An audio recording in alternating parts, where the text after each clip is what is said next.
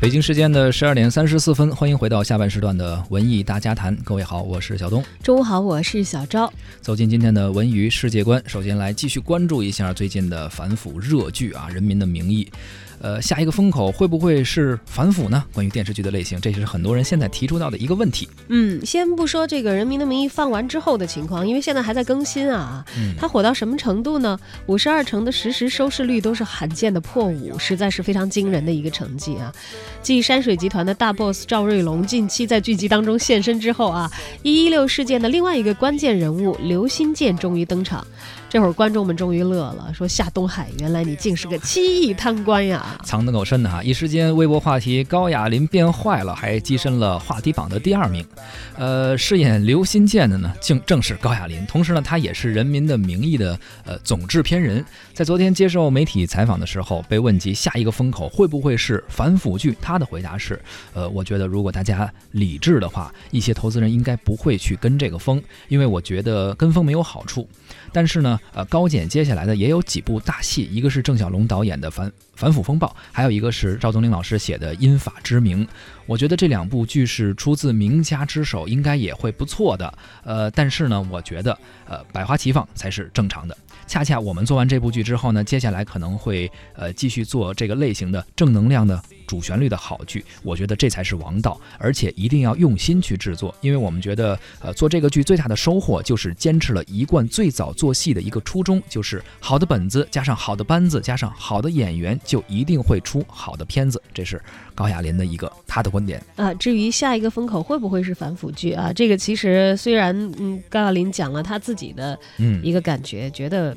不见得就是一个剧火了，大家就要跟风啊。对，但这个风啊，还真不是一般人能跟得了的。当然，我们来看看《人民的名义》，它的投资是超过一亿的，就当时其实是有风险的。是，而且据说是有很多公司开始说要入，后来很多公司就走了，不一定觉得说这个会看好它未来的市场很火爆。嗯，有报道称说高亚麟其实是出了大头了，拿出了全部的身家，在末了的十多天呢，他不敢上床睡觉，因为什么呀？家里没钱了呀。他说他怕被媳妇儿一脚踹到床底下去。是，但是这种说法是有玩笑的成分在啊。他之所以不敢上床睡觉，翻来覆去睡不着，呃，其实也是因为这个戏他投了很多的精力、时间，包括呃钱也是一方面。但是我相信，作为一个呃文艺工作者吧，或者制片人来说，他肯定担心的不只是钱，包括这部剧未来的市场怎么样啊，可能也会面临着很多很多的问题，包括宣发这一块，包括电视台这块怎么卖，或者可能就像你刚才说的，面对着有些人撤了之后，我怎么去扛这个包。投资这一部《人民的名义》，高亮高亚麟是认准了是一部好作品的啊，但是他自己也说说没有想到可以火爆到现在这样的一个现象级的程度。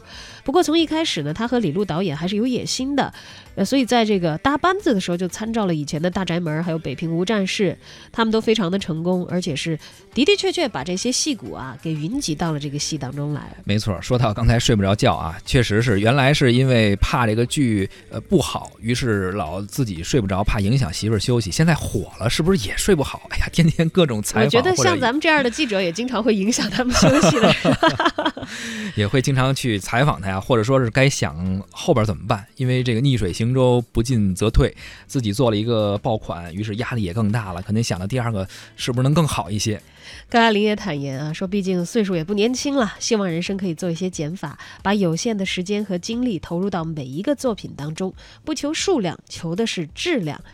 由此也可见啊，这部剧好，应该也是在意料当中了。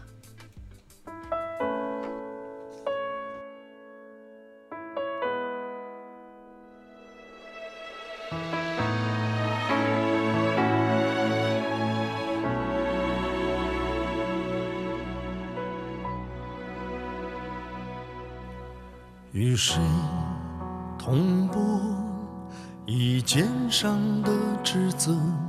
听一番枝繁叶落，看一幕烟霞交错。此时此刻，情同手足在侧。与谁同我以心中的执着？听。一繁星闪烁此时此刻爱与永寻你我。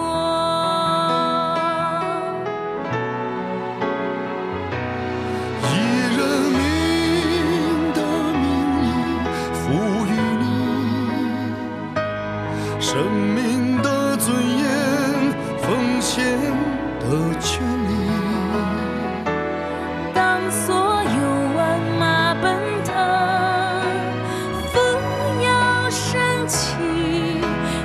一直打心底，